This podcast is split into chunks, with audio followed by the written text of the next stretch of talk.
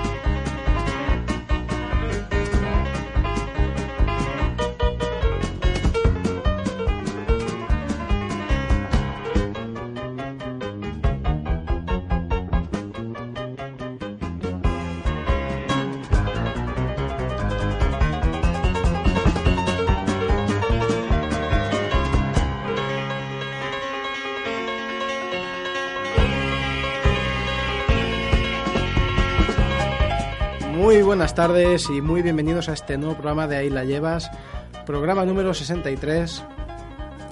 Eh, se vislumbra, se vislumbra ya el final de la temporada. Después diremos los datos y después diremos cuándo y cómo y por qué acaba esto. Bueno, por qué ya veremos. Pero bueno, deciros que eh, hoy en el estudio solo somos dos personas. Eh, a mi izquierda el señor Iván con acento navas. ¿Cómo está usted? He sentado. El pobrecito Iván, que le he tenido un cuarto de hora esperando en el Kentucky. porque un servidor se había equivocado de carretera eh, y me iba para el norte cuando había que irse para el sur. Nada, nada, tonterías, tonterías. Pero, pero ahí eh, me ha esperado el señor. Y, y nos hemos puesto finos, finos filipinos nos hemos puesto. Ensaladita y esas cosas. Hoy no nos acompaña presencialmente la señorita Aida Sauquillo. Desde, la, desde aquí le mandamos un, un saludo y un abrazo, porque está ahí con sus cosas de estudiar, depositar y demás. Un abrazo. Abrazo. Y al que sí que tendremos, pero bueno, vía, vía ondas, eh, no presencial, será a José Vicente en su sección de astronomía. Más allá de eso, a- al otro lado de la pecera, el hacedor, eh, el señor Jordi Troll, La sociedad cuando ve a una persona así, ya huye. Sí. que no defrauda, que no defrauda, fe, damos muy, fe. muy en su línea. Y un servidor, Claudio García, Claudio García 82 en Twitter. Pues vamos a ir cuenta a cuenta. No, Tú córtame también- como si no... Jo- Vale, espera. Eh, JoseVT72 en Twitter Adiós. y Aida Sau Aida Sau, en Twitter. con H intercalada entre la Eh, F, la U, Aida Sahu, no sé ya qué. digo yo, Bien. en H. Pues bueno, pues muy bien, pues programa 63. Eh, vamos a llegar hasta el programa 64 la semana que viene y la semana que viene será cuando acabemos la temporada.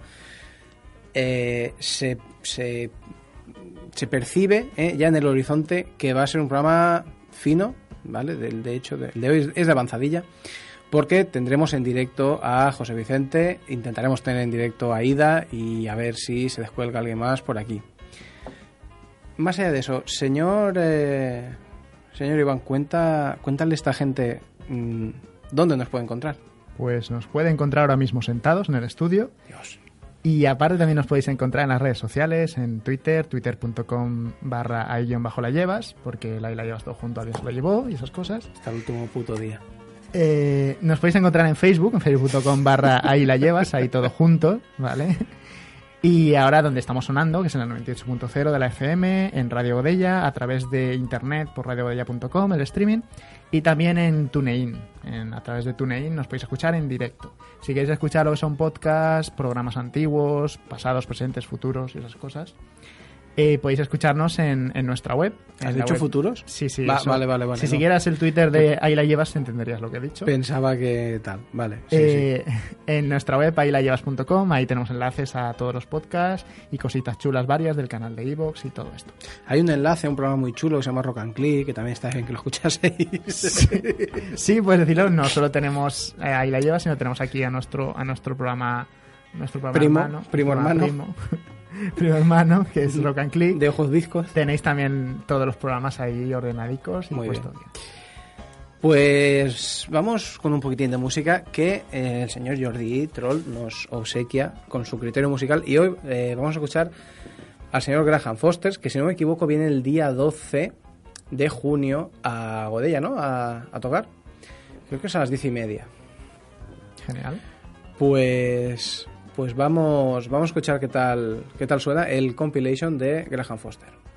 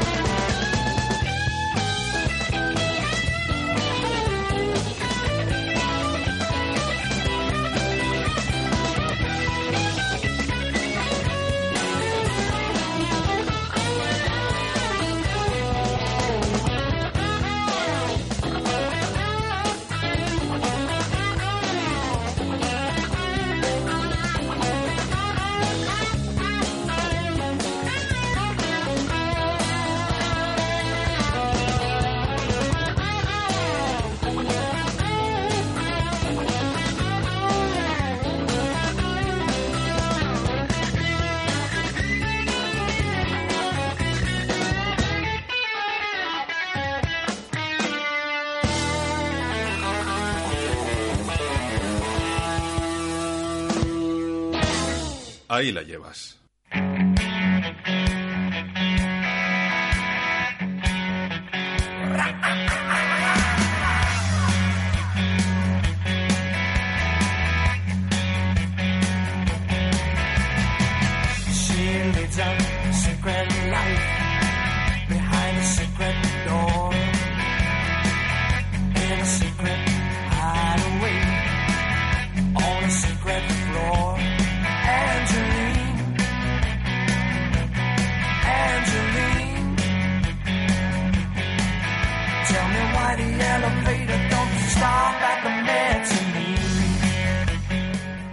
gusto da, qué gusto da escuchar esta música. Eh, eh, Troll, eh, te debo una. eh, muy, muy fino este disco, muy fino.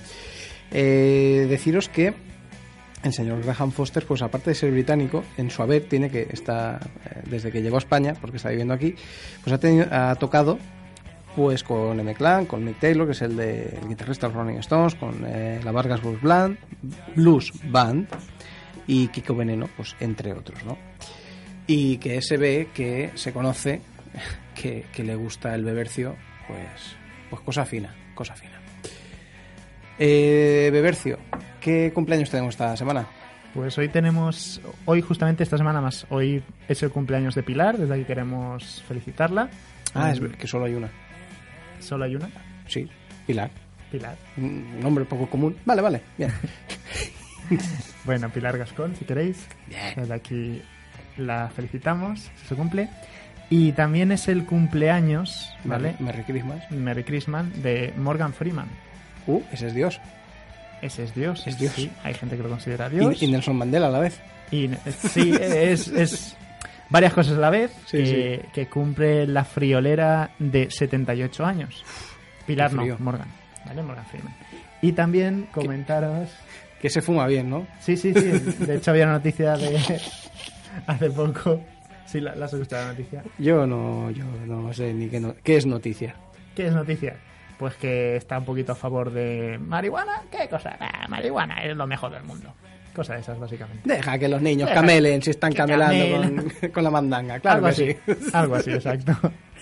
Y bueno, y también decir que ayer fue el cumpleaños de otro grande, que, que es Clint Eastwood, Ajá. que cumplió también la friolera de 85 años.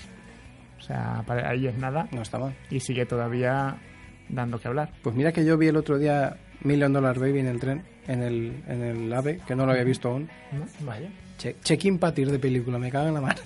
Check-in patir. Pero bueno, Bueno, pues esos son los cumpleaños que teníamos para hoy, muy bien, para esta semana. muy fino. Pues vamos a pasar ya a nuestra sección de noticias Manda Webs.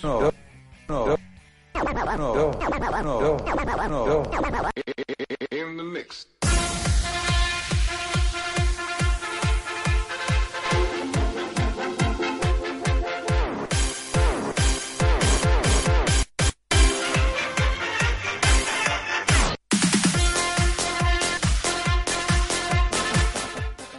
Esta música siempre viene bien, después de unas elecciones siempre viene bien ponerla eh, para por aquello de Después recordar. de unas elecciones, ¿has dicho? Sí, elecciones generales. Vale. La que se nos viene encima. En fin, eh, tres noticias en plan, en plan bien. mm, y además después una que la hemos querido alargar porque es muy, muy, muy interesante, sobre todo para la gente que, que os guste eh, hacer fotos y tal. Así que bueno, vamos con nuestra primera noticia. Y es que hace unos días la empresa AK, AKA, o sea, sin sorpresas el nombre, presentó un nuevo diseño de un robot con inteligencia artificial. Que esto, pues bueno, eh, sa- salen tantos ya últimamente que dices, bueno, no es noticia, ¿no? Bueno, pues la historia es que este robot se llama Musio y parece ser algo más que un robot de juguete, ¿vale? La- eh, aparte, antes de meternos en materia, está construido con hardware libre. De hecho, mucho de su software eh, también es libre. Y eh, como virtud principal tenía, o sea, tiene, tiene lo de comunicarse con, lo, con el Internet de las cosas, ¿no? Es decir, eh, comunicarse pues con la casa. Que sea, digamos, la, la parte intermedia, ¿no? Eh, entre tú y tu casa. Tú le das las órdenes al robotejo y el robotejo pues ya va haciendo sus, sus historias, dando las órdenes y tal. Eh, la movida gorda, por decirlo en términos científicos, ¿eh? la movida gorda es que eh, puede hablar como si de una persona se tratase. Y aquí es donde viene la gran, o sea, el gran salto que se ha dado con este, con este robot. Y es que no se le precarga nada de información. Simplemente aprende de todo, todos los datos, eh, tanto de wifi como de comunicaciones internas que tú tengas dentro de casa, con los objetos, tal y cual y te y permite, eh, o sea, es una interfaz completamente funcional, como si fuese una persona, para hablar con ella. Más allá de eso, tiene una función, es que es, es- son cuatro o cinco cosas que dices, no me lo creo, pero vale, tú sigue diciendo que yo ya... A lo C3PO eh, tiene como, creo que eran 80 idiomas, una animalada de idiomas eh, metidos y tal. Lo que pasa es que tú le puedes cambiar el idioma y hablarle en ese idioma. Y él te contesta en el idioma que tú le has configurado. Por tanto, se prevé que esto en funciones educativas pues la va a petar bastante, porque, Sí, sí. Pues, por ejemplo, pues como profesor de inglés o de alemán o de chino de Dios sabe qué, pues eh, si empiezas con... a- es como tener un, un compañero, un partner, ¿vale? Para hacer tus speakings y tal, pero en plan, en plan robotito, y al cual le puedes decir mm, caliéntame el té. O sea, y es que lo va a hacer. ¿Por qué se va a comunicar con la microondas, con la tetera, tal? Bueno, así que esto es lo que hay. Sí que es verdad que no han tardado en meterle caña al, al musio, porque para ser para estar construido con hardware libre y que muchas de las líneas de su código sea libre, pues va a costar la friolera de 200 dólares, dolarín, dolarín, y la gente dice pues que es carete, eh, es carete para, para estar construido en plan de, aquí- de aquí y de allá. Espera, ¿me está diciendo 200 dólares? Sí, para mí, ¿Está yo, tirado? yo creo que no es caro. Pero bueno, eh, ¿Cuánto cuesta un móvil? para gusto. Ahí, ahí, ahí vamos, ahí vamos. Así que bueno, eso es, esa es la noticia de acá sobre Musio. Y eh, Mozilla, Mozilla, o Mozilla. Eh, que también lo he escuchado así. Pues bueno, se ha dado cuenta de que eh, todos los móviles que, que ha hecho con el sistema Firefox OS, pues para decirlo fino eh, y no herir sensibilidades, pues que son una puñetera basura, que no los compra nadie y que eso está abocado a ser, eh, re- o sea, no sé, tope de puerta, sujeta hojas, ¿sabes? Como una piedra, vaya. No, a ver, eh, iPhone, vamos. se quisieron, mm, en- desde el punto de vista de marketing, se intentaron posicionar eh, desde, o sea, la estrategia fue hacer móviles baratos, muy baratos, con un software suyo propio y tal y cual, y competir en precio.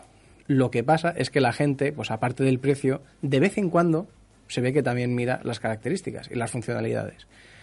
Y eran tan sumamente infumables y era tan chungo eh, y era tan, o sea, no, no se parecía en nada al Android, no se parecía nada al, al iOS. Y, y a- la curva de aprendizaje era tan chunga que la gente directamente los ha abandonado eh, y tal. Entonces, bueno, pues desde, desde Mozilla eh, han dicho pues que, eh, que, bueno, lo hemos intentado, así no, no, hemos, no hemos ido por aquí, iremos por otro sitio y que se intentarán acercar más al sistema operativo Android que los terminales subirán de precio, pero bueno, que a ver si así, pues bueno, entran en, en liza y, y pueden competir con alguien.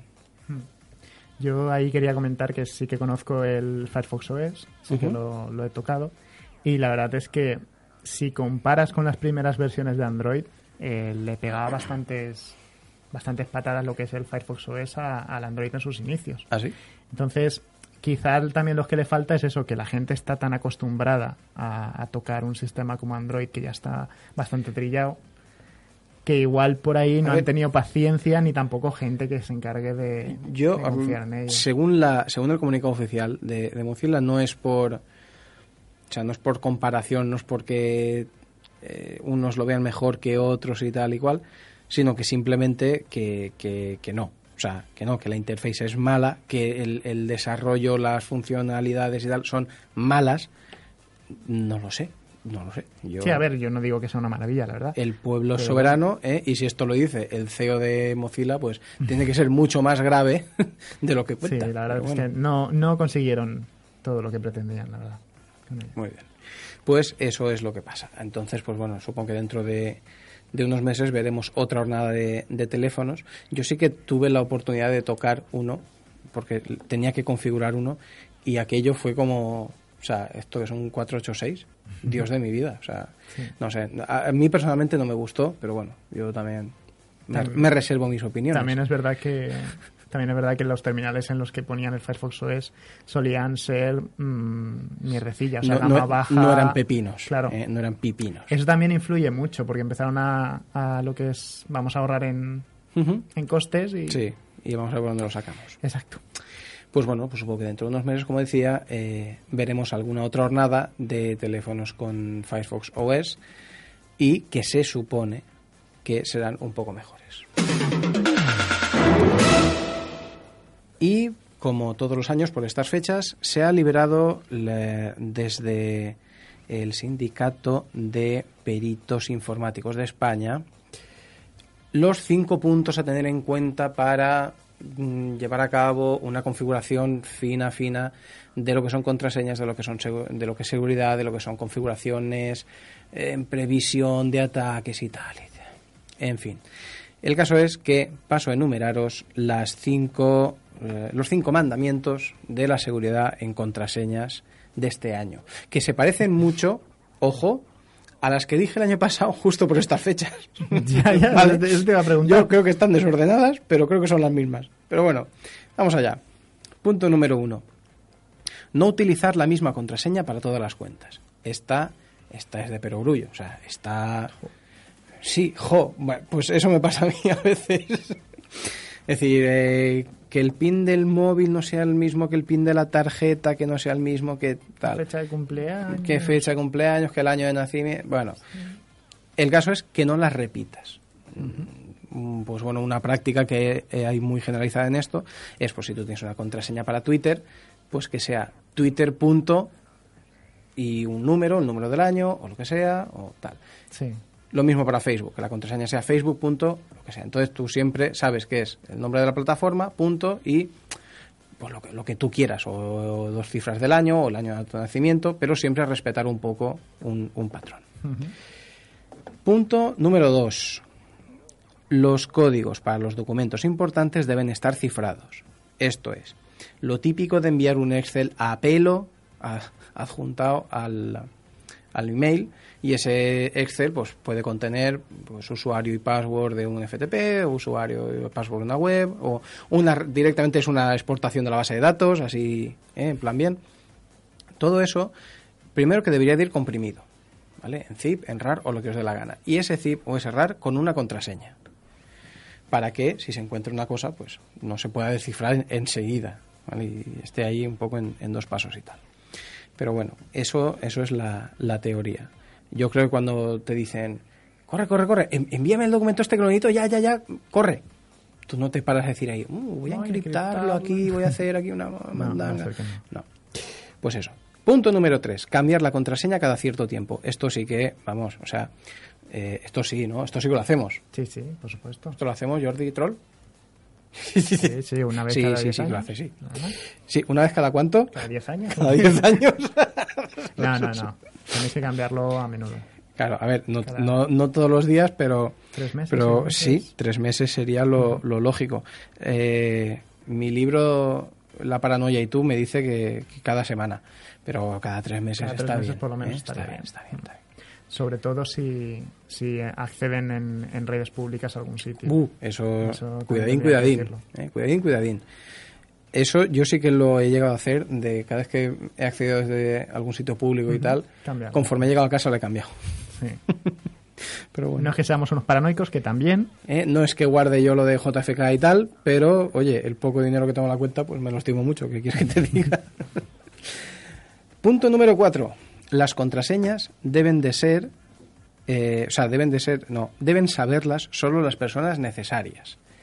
Esto es, eh, obvio que mm, si a, a ti te pasa algo o en el caso de una emergencia que se tenga que recuperar tu contraseña de algún sitio, desbloquearte el móvil, desbloquear tu cuenta de Facebook, eh, registrarte para, mm, no sé si, por ejemplo, tú gastas esto de que los eh, clientes de mail de escritorio como el Outlook y tal, cada vez que lo enchufas te pide la contraseña Sí. para descargar los correos. Bueno, en un caso extremo de estos de que tenga que alguien, alguien, un alguien o dos alguienes tienen que saberlo, pero los, los mínimos posibles, es decir, esto es como cuando estás en una cena de empresa y tal y, y- y empiezan a filtrarse cosas que no deberían filtrarse, es decir, si quieres que algo no se sepa, no lo digas, ¿vale?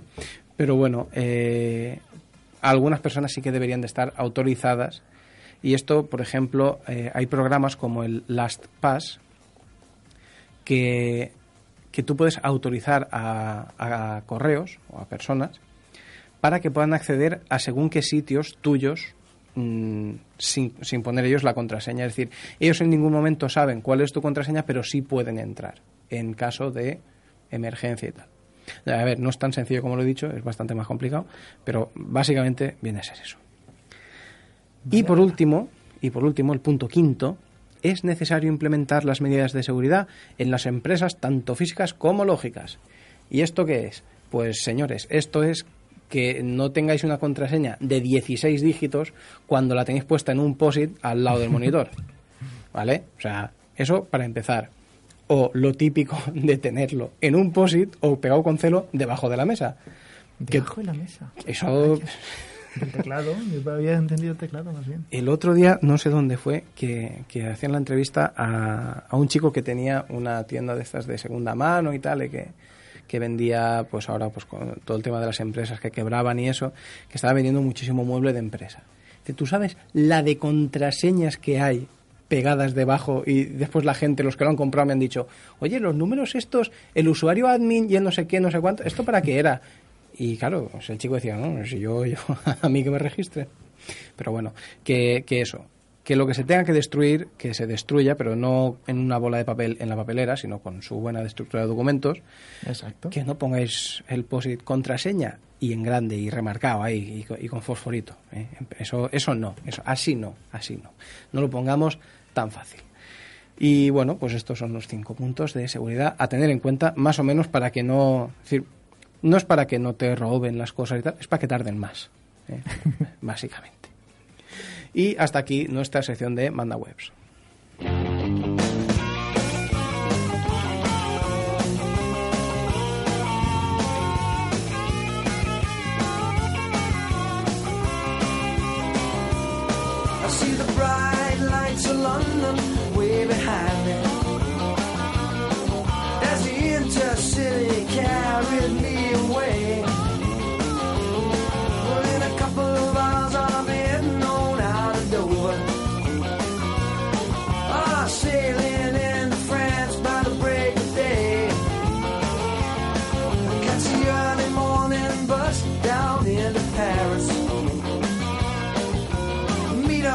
Some friends down by the Seine.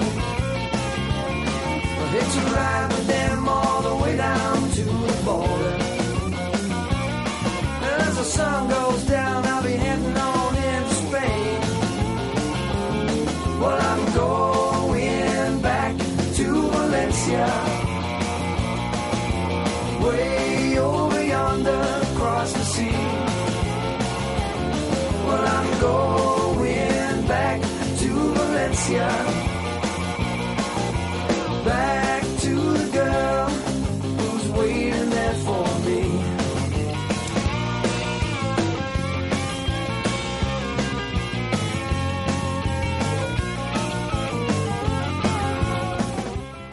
Yo me sé de uno que se va a venir al concierto de Graham Foster porque me está gustando demasiado ya lo que estoy escuchando. Eh, está, está bien. Bueno, gratuito. Y encima es gratuito. Bueno, pues ahora ya. Ya vale, decidí. perfecto, perfecto. ¿Qué día era? ¿Te acuerdas? Día 12 de junio a las 10 y media, lo que no sé es dónde, pero en Godella. En el matadero de Godella. Ajá. Así, como suena. Muy bien, muy bien. Uy, cómo se me está arreglando a mí esto. Pues para todos aquellos que os gusta la fotografía, y no solo que os gusta, sino que os gusta colgar vuestras fotografías en los distintos Ah, servicios online que hay, como Flickr, Google Photo y demás, a vosotros os dedico el próximo Vete a tu pueblo.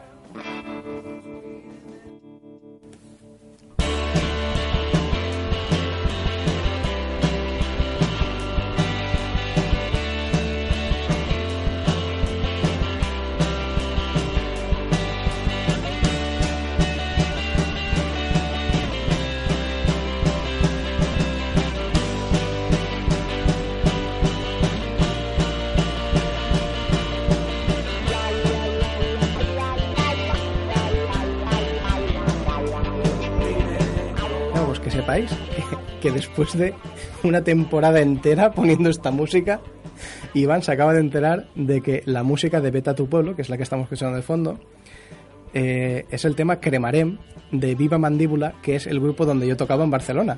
O sea, de hecho, eh, el, el- el- o sea, la música esta pues la tocaba yo con, con los colegas de allí. Vaya, vaya. Un saludo a Marc, a Pere. ¿eh? Eh, entonces, pues bueno, pues es, es- es curioso, ¿no? Te lo he dicho así de pasada y tú dices, eres tú, eres tú. Ay. en fin, qué tiempos, qué tiempos. Bueno, pues vamos con el tema de las, las subidas de fotos a los distintos a las distintas plataformas de imágenes. Todo esto que nos ponen al principio de acepta los términos y condiciones de bla bla bla bla bla y tú dices sí que quiero crearme una cuenta, tira, va, corre, va. Vale, pues aquí hay varias cositas. Entonces, eh, hay muchísimo para leer y de hecho mm, no quiero leer demasiado. De hecho voy a leer solo lo- la parte la parte oficial, por decirlo de alguna manera. Pero bueno, vamos a centrarnos en Google Foto, en Flickr y en Dropbox, creo. Bueno, y, y en Apple, creo que Apple también tiene, tiene, tiene lo suyo. Así que bueno, vamos a empezar por Google Foto. Es decir, ¿qué especificaciones hay sobre nuestras imágenes dentro de, las de las condiciones de uso de Google? Pues Google dice que, que nada, nada, es decir, que, que las fotos que subes son tuyas. Mm, y hasta ahí. ¿eh? Las fotos, las- No te preocupes, la foto, eres tú el autor y la autoría recae sobre ti, pero. Vale, y el pero, y el pero viene después. Es decir, eh, textualmente dice las condiciones. Al subir, almacenar o recibir contenido eh, y al enviarlo a nuestros eh, servidores o a través de ellos, concedes a Google y a sus colaboradores, muy importante, una licencia mundial para usar, alojar, almacenar, reproducir, modificar, crear obras derivadas, comunicar, publicar, ejecutar o mostrar públicamente y distribuir dicho contenido. Es decir, que si tú subes una foto a Google Foto, la foto es tuya, pero ellos pueden hacer lo que les dé la gana con ella. Tal cual, así. Por o sea, supuesto. resumiendo, ¿eh? Y, y eso no es lo peor. Es decir, Google, bueno, yo creo que pocos amigos en Google habré hecho eh, con toda la caña que le meto en este programa. Las cosas como sean. Pero eh, esto no se queda ahí, sino que eh, se alarga durante un tiempo determinado. Leo textualmente.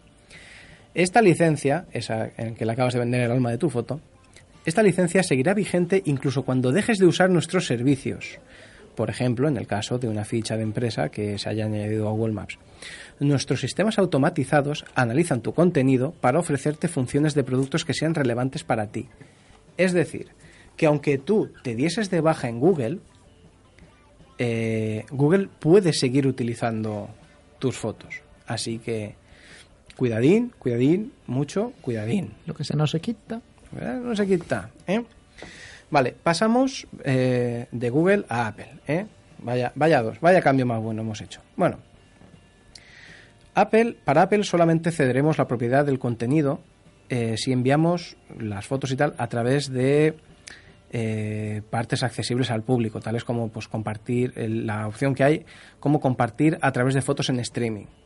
Por lo que si solamente subimos nuestras cosas al iCloud, pues seguirá siendo nuestro y Apple mm, ahí ni pincha ni corta, ¿vale? No, no podrá utilizar el contenido. Eh, textualmente es bastante rollo, pero leo, leo un poco por encima. ¿eh? Leo las líneas impares. Usted, y no Apple, es el único responsable del contenido que cargue, descargue, publique, envíe por correo electrónico, transmita, almacene o ponga a disposición de cualquier otro mediante el uso del servicio. Apple no reclama la propiedad de los materiales y o del contenido que se envíe o que ponga a disposición a través del servicio. Bla, bla, bla, bla, bla, no sé qué, ni sé cuánto, ni sé menos. Usted concede a Apple una licencia de uso mundial libre de regalías, ojo ahí, y no exclusiva para usar, distribuir, disfrutar, modificar, bla, bla, bla, bla, bla, bla, siempre que use eh, compartir a través de streaming. Resumiendo este, tro- este, este tocho, que mientras lo subas al iCloud como copia de seguridad tuya, no hay problema. Cuando lo publicas o cuando lo subes a compartir fotos en streaming, ahí ya la has liado porque le das el mismo poder que le has dado a Google, ¿vale? Que, que lo de Google Foto, igualico. Y además estos meten la palabra regalías, que me encanta. Nos vamos a Flickr. Eh, Flickr pertenece a Yahoo. Bueno, pues sigue un poco la estela de Apple. El contenido es nuestro, excepto si lo compartimos o subimos de forma pública, pues concedemos una cesión de uso a la compañía. Esto viene a ser eh, aquí, textualmente. Usted conserva el copyright y todos los demás derechos que ya tuviese sobre los contenidos del usuario que envíe o ponga a disposición a través de los servicios de Yahoo. Cuando envía o pone a disposición contenidos de usuario en áreas de acceso público, ojo, de los servicios de Yahoo, usted otorga a Yahoo las siguientes licencias y son todas. Es decir, no las voy a leer porque son todas. Lo mismo, lo mismo de Google Foto. Reproducción, uso, eh, publicación, bla, bla, bla. Todo esto. ¿Vale? Entonces, pues bueno, digamos que tanto Apple como Flickr, mientras lo hagas en privado, mm, pues ahí, bueno, no, no hacen nada. En el momento en el que lo haces público, mm, ya pasa a ser una foto, pues tú puedes ser el autor, pero eh, ellos pueden hacer lo que les dé la santísima gana. ¿De acuerdo? Y eh, vamos con Dropbox, que este justo es el que uso yo. Dropbox, bueno, pues al manejar solo archivos personales es, mucho más tajante ¿no? en, sus términos y especifica que el contenido es solo nuestro y que la compañía solo podrá utilizar para solo lo podrá utilizar para prestar servicios adicionales para nosotros. Es decir, eh, generarnos miniaturas, hacernos vistas previas y tal. Claro, ahí decir, tú, tú accedes a Dropbox vía web y te hace los thumbnails, las vistas previas de todo y tal. Ese es el único uso que Dropbox se reserva a hacer de, de tus imágenes. Esto viene a ser en su tocho legal, bla, bla, bla, bla, bla. Al utilizar nuestros servicios, nos proporcionas cosas como tus archivos, contenido, mensajes de correo, contactos, en adelante contenido. Tu contenido es tuyo. Estas condiciones no nos conceden derecho alguno sobre tu contenido, excepto los derechos limitados que nos eh, permiten ofrecer los servicios. Y dentro de esos los servicios, entre comillas, pues está el tema pues de, de hacer eh, las miniaturas eh, y todo esto. Pero en teoría entonces Dropbox no... Dropbox no explota nada No explota de nada. porque se supone que Dropbox es un iCloud al uso, es decir, solo es para contenido privado y tal y tal y tal y tal. Entonces, estos, por, por lo menos estos no, no, no te la lían. Así que hemos ido un poco pues de, de, más, de más capullos a menos. Sí, ahí está- estaría Así. bien comentar lo de que todas estas, prácticamente todas, eh, ofrecen lo que es el servicio, si estás gastando un móvil, el servicio de copia de tus fotos a Sí, la sí, red. sí. O sea, te dicen, no, no, yo te las copio Sí, automáticamente. guárdalas aquí, guárdalas. Tanto Google Plus la como, vas a liar. como Flickr también lo hacía, Correcto. recordar. Vaya, vaya. ¿Qué cosas? Vaya, vaya, yo. Nada lo hacía sospechar, ¿eh? No, nada, en absoluto. Bueno, pues vamos ya a la sección de aplicaciones con acento.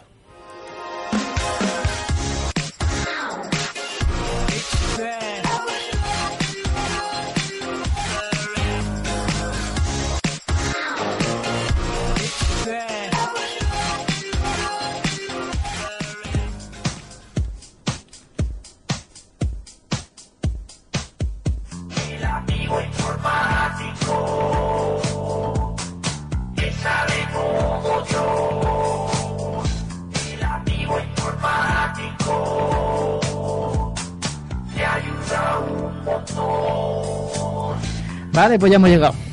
Ya hemos llegado porque estábamos aquí, obviamente.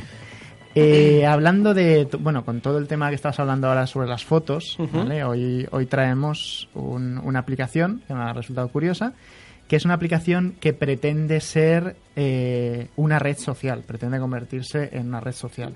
Ostras, qué Vale. sorpresa tú. Venga, va. Esta aplicación se llama Mistaken, o pronunciado a la española sería Mistaken, con K. Como lo del perrito Mista. que- Sí, Ajá, no, vale, no vale. exactamente, pero sí, Vale. Y, y se vende como Mistaken, ¿vale? O Mistaken. Haz fotos que nunca volverás a ver. Eh, ¿De qué trata esto? Pues trata de que tú tienes tu, tu móvil con su cámara y haces una foto cualquiera y la subes a la red. Pero esa foto eh, no la vas a guardar en tu, en tu, pez- en tu, perdón, en tu móvil, en tu dispositivo, sino que se la vas a enviar a otro usuario aleatoriamente para que ese otro usuario la vea. La vea y pueda disfrutar de lo que es la foto que has tenido. Váyatela. Y a cambio Y tú recibirás recibes- exacto, recibirás tú la otra foto. Parece una tontería, una aplicación absurda, pero es de esas aplicaciones absurdas que a veces triunfan y, y puede resultar genial. Se, se me está ocurriendo ca- Sí, cada troleo, ya cada se lo está troleo, madre mía, qué Exacto, ese es el problema que mucha gente, pues, y a lo mejor espera verse un paisaje, una aplicación o una fotografía súper tierna, súper chula. y te sale el peinado de Es- Diego Alves. Exacto, te puedes algo de ese estilo.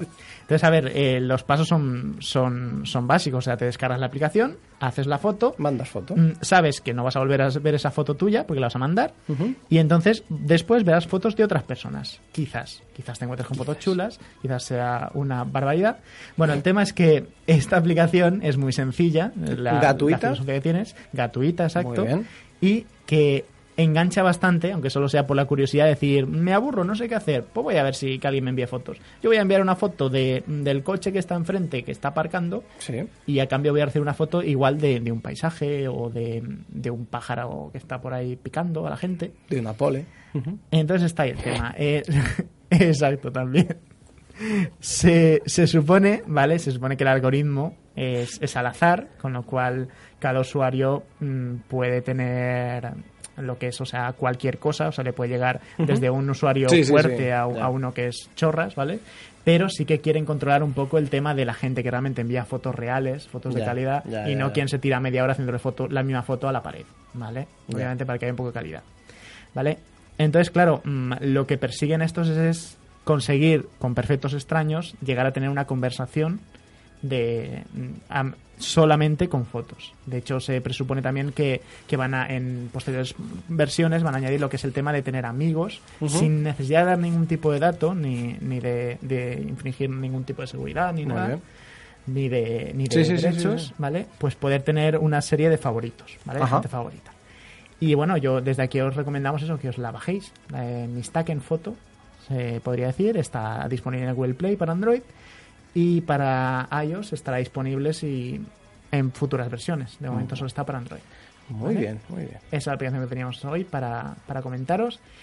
Y después tú también querías hablarnos de una aplicación que ha estado pegando fuerte esta semana. Se llama... No, o sea, esta semana no, esta aplicación es más vieja, es más vieja que vieja. Ya, pero ha pegado fuerte esta semana conmigo porque yo Pero, no la conocía. pero es que este fin de semana casi grabo un disco. ¿Casi grabas un disco? ¿Cómo se llama esa aplicación? A ver, explícanos. La aplicación en sí se llama Songify, Songify. ¿vale? Eh, a ver, esto no es más que, eh, que te graba la voz, ¿vale? Puedes grabar palabras sueltas o frases sueltas y tal. Y después el motor interno mm, lo que hace es remezclarlo, rapearlo y mezclarle, mezcl- ponerle una base que tú puedes configurarla, ¿vale? Tú sí que puedes decir eh, qué base musical quieres. Pero el caso es que eh, jugando un poco co- como si fuera el, autotune. ¿Vale? Pues bueno, tienes ahí cada, cada cosa, cada caso bestial. A ver, eh, guía de, de buen uso de, del Songify. Palabras cortas y frases cortas. Mm, Porque así es mucho mejor, eh, o sea, y muy separadas entre ellas, porque así el programa identifica mejor dónde están los cortes y, eh, pues bueno, se- se- se- las, las canciones no es que vayan a tener más sentido, pero bueno, quedan más chulas. Vale, entonces, en resumen, ¿qué hace esa aplicación? Mira, en resumen de esta aplicación y esperando que esto suene bien. Vale. Voy a tirar desde el móvil, cosa que yo le tengo confianza cero a este móvil, ¿de acuerdo? Bueno, esto es un temazo que seguramente será el single de lanzamiento. Con la tontería, o sea, estaba cocinando y saqué tres canciones, ¿vale? No hay ¿Cuál más. Eh, esto se basa en cinco, cinco palabras sueltas. Cinco, cinco o seis palabras sueltas, ¿de acuerdo?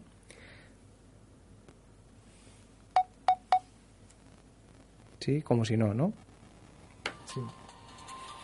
El mejor amor del mundo es el amor de gato, salchipapa, pizza de migrante. El mejor amor del mundo es el amor de gato, salchipapa, pizza de migrante, hermano. El mejor amor del mundo es el amor de gato. Salchipapa. Vaya, vaya. Bueno, o sea, insuperable. insuperable. Y, eh, de hecho, eh, tú tienes por ahí Sí, está mirando otro temazo, ¿no? Mira, y una alarma Ese también no la tienes. Qué bien. Bueno, pues eso fue, eso fue la tontería de, de probarlo y, y- y- y ver cómo iba. ¿Vale? Y mira, otra, otra, otra.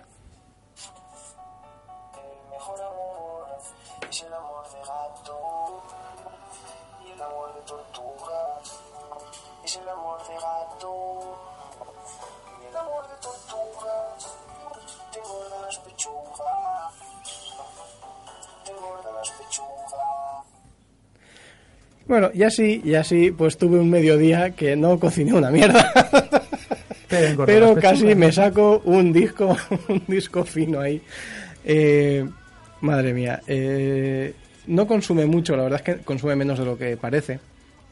Te puedes bajar pistas eh, de música para, para remezclar y tal, que tiene un catálogo y, y la gran mayoría, el 80-90% son gratuitas. ¿vale? También hay pistas de pago, eh, ojo.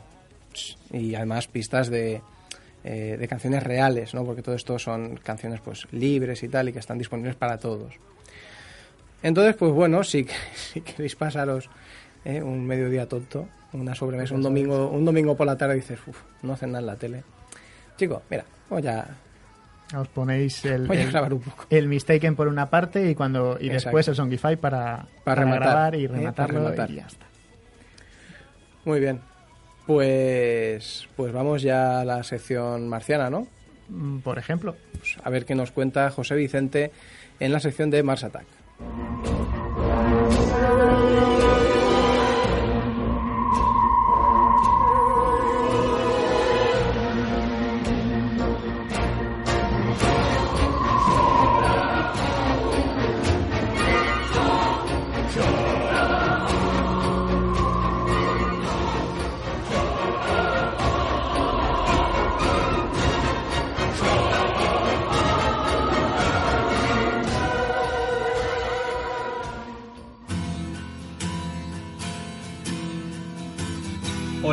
Buenas tardes. Comienza aquí la sección astronómica de la Llevas, Track.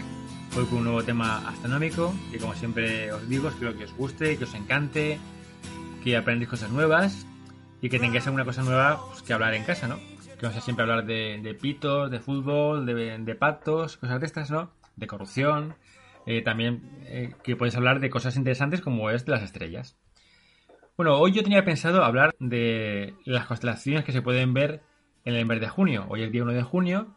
Entonces, pues empieza un nuevo mes, hay nuevas constelaciones, y empieza también una nueva estación, empieza el verano, el día 21. Pues yo tenía pensado hablar de, de esto, pero luego empecé a pensar y digo, bueno, si empiezo a hablar de todo lo que es el mes de junio, estoy aquí hablando una hora, porque realmente el mes de junio tiene cosas muy bonitas. Entonces voy a hablaros de, de solamente una constelación. Voy a hablaros de una constelación muy bonita que se puede ver en el mes de junio. Si hablara de todas me tiraría horas y horas, porque ya os digo que es un mes que, que da mucho fruto hablar de él, porque tiene muchas constelaciones muy bonitas, muchos objetos interesantes, y la verdad es que daría para hablar largo y tendido. Bueno, pues hoy voy a hablar de una constelación que ya se puede empezar a ver en el ascendiendo por el este. Si miráis hacia la playa, ya la, la podéis ver eh, ascendiendo.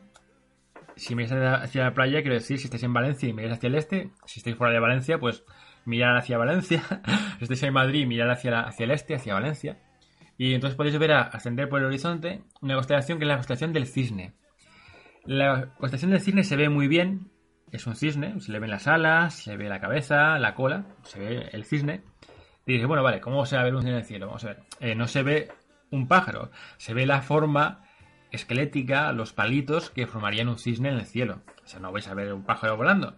Pero realmente la constelación del cisne es fácil de apreciar, porque realmente hace la forma como de una cruz. Es- realmente se llama también la Cruz del Norte. En el sur, en el frío sur, está la famosa Cruz del Sur. Pues aquí en el norte tenemos la Cruz del Norte, que es la constelación del cisne. Aparte está en una zona muy rica de la Vía Láctea. O sea, todas las estrellas que vemos son parte de la Vía Láctea. Pero la zona más densa, donde hay más estrellitas, donde se ve el polvo, el, polvo eh, inter- inter- interplanetario, polvo- el polvo intergaláctico, es esa, zona brillante de la Vía Láctea, lo que se llama eh, el Camino de Santiago. Pues justo la, eh, del cisne está justo, justo cruzando lo que es toda ese, ese blanco en el cielo, que es la Vía Láctea. Por eso si cogéis unos prismáticos y miráis hacia esa zona, veréis una cantidad de miles de miles de miles de estrellas, muchísimas estrellas. Es una zona muy densa de estrellas y de objetos muy interesantes. Ahí, por ejemplo, se pueden ver, se puede ver la nebulosa del velo, o la nebulosa ne- norteamericana, y también una zona oscura que se llama la grieta de cisne o el saco de carbón del norte. O sea, si veis la Vía Láctea, que es esa zona así blanca y densa, siempre que estéis en lugares alejados de la, la contaminación lumínica, veréis una zona así como más oscura, ¿no? Esa, zona oscura que se llama, lo que se llama el, el saco de carbón del norte o la, grieta del, o la grieta del cisne. Bueno, pues esta constelación, aparte de estos objetos que os he dicho, de esas nebulosas que se pueden ver, pero siempre con telescopios, eh, tiene dos estrellas muy interesantes. La estrella Denef, que Denef marcaría lo que es la cola del, del cisne. Denef está a 1500 años luz de distancia. Es una estrella que si todas las estrellas del cielo, todas las que vemos, las colocáramos a la misma distancia, sería, vamos, lo más brillante que habéis visto en vuestra vida. Es una estrella gigante enorme. Todas colocadas a la misma distancia, todas las que, que vemos. Colocadas a la misma distancia, ella sería la más brillante. Es enorme, es enorme. Está a 1500 años luz de distancia. No se ve muy brillante, pero si estuviese muy cerca sería increíble. Luego hay otra estrella que se llama la estrella Albireo, que Albireo es muy bonita de ver con eh, telescopios un poquito potentes, porque son dos estrellas. Veis solamente una estrella, pero si cogéis un telescopio que la pueda resolver bien, veréis dos estrellas. Eh, de nombre muy fácil, Albireo A y Albireo B. Así, muchos nos han calentado la cabeza, la verdad, con los nombres. Es la A y la B. Y son bonitas de ver porque para mí es como si fuera un, semáforo en el cielo. Si la cogéis, eh, si la observáis con un, con un telescopio grande, a lo de a partir de 15 centímetros de, de- apertura ya se puede resolver, eh, pues se ve una de color amarilla y otra de una eh, de color azul verdoso. Es algo así para mí, una especie como de, de semáforo en el cielo, un semáforo intergaláctico que está ahí en el cielo y que está iluminándonos mm, para entrar, para salir, las naves intergalácticas. Pero bueno, es una cosa mía mental, no me hagáis caso. Eh, realmente es, eh, aparentemente está muy cerca, pero no, lo están, están bastante alejadas. Eh, una es una es amarilla, como hemos dicho, que es una gigante amarilla. Y la otra es, es una estrella azul. La estrella azul es más, más caliente que la estrella amarilla. Pero son muy, muy, muy bonitas de ver.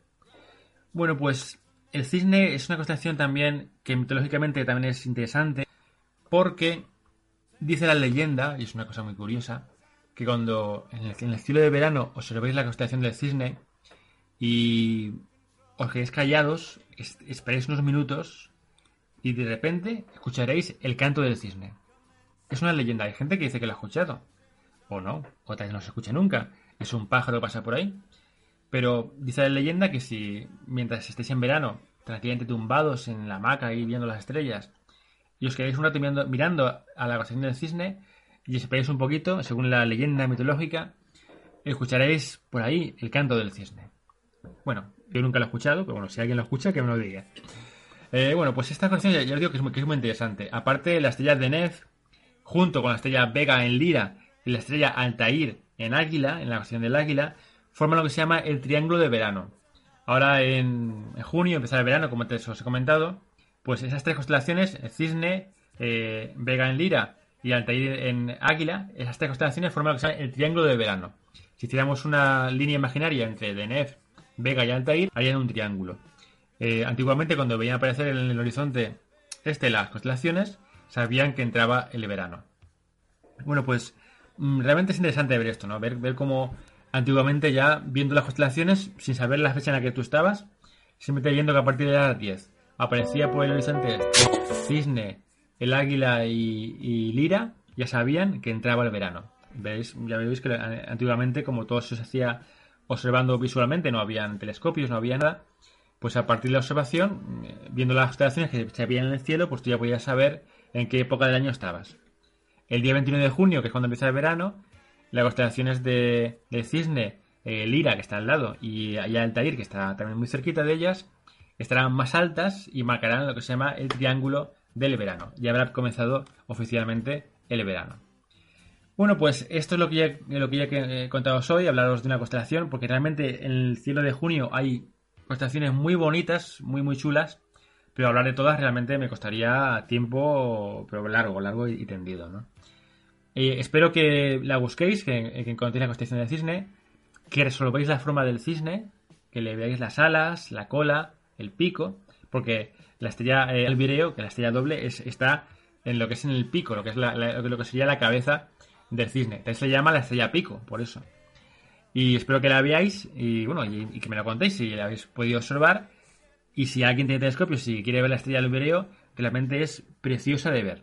Verlas separadas en el cielo, una estrella azul, azul verdosa y otra la estrella al lado amarilla, es las cosas más bonitas del cielo que se pueden ver en el mes de junio. Bueno, pues esto es lo que ya, lo que yo os quería hablar hoy. Espero que tengáis un inicio de mes eh, muy bonito, que os vaya todo muy bien, que disfrutéis de las estrellas y la próxima semana pues seguiremos eh, hablando más de astronomía. Eh, ahora, si queréis saber más sobre astronomía, vais a mi página de internet, a o dejéis cualquier mensaje en ahí la llevas, en nuestro Twitter, en nuestro Facebook. Yo estaré encantado de responderos. Pues un saludo y hasta la próxima semana. Ahí la llevas.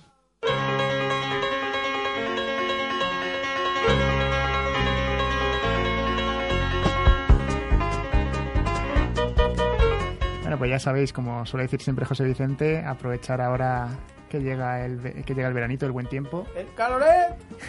y a, y a descubrir lo que es el cielo y lo que tenemos ahí arriba. Muy bien. Las estrellas. Pues ya para despedir, eh, no sin antes eh, decir mm, dónde nos puede encontrar la gente. Nos pueden... La, La, la- la versión corta. versión corta, ahí la llevas.com, Perfecto. ahí tenemos todo. Muy bien, pues muchísimas gracias, Iván. Muchas de nada, Claudio. Recordar sus que la semana que viene cerramos la temporada 2014-2015. Nos tomamos nuestra, nuestros buenos días eh, para ver qué FEM y cómo lo FEM.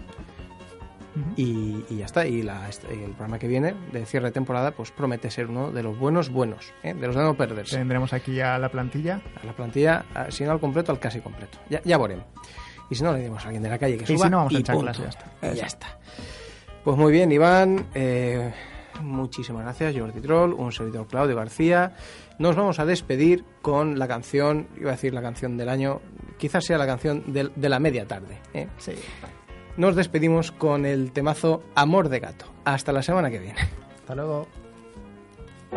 El mejor amor. El mejor amor es el amor de gato y el amor de tortuga es el amor de gato y el amor de tortuga te engorda las pechugas. Te engorda las pechugas. El mejor amor. El mejor amor. Es el amor de gato y el amor de tortuga es el amor de gato el amor de tortuga te engorda las pechugas te engorda las pechugas el mejor amor. El mejor amor. Es el amor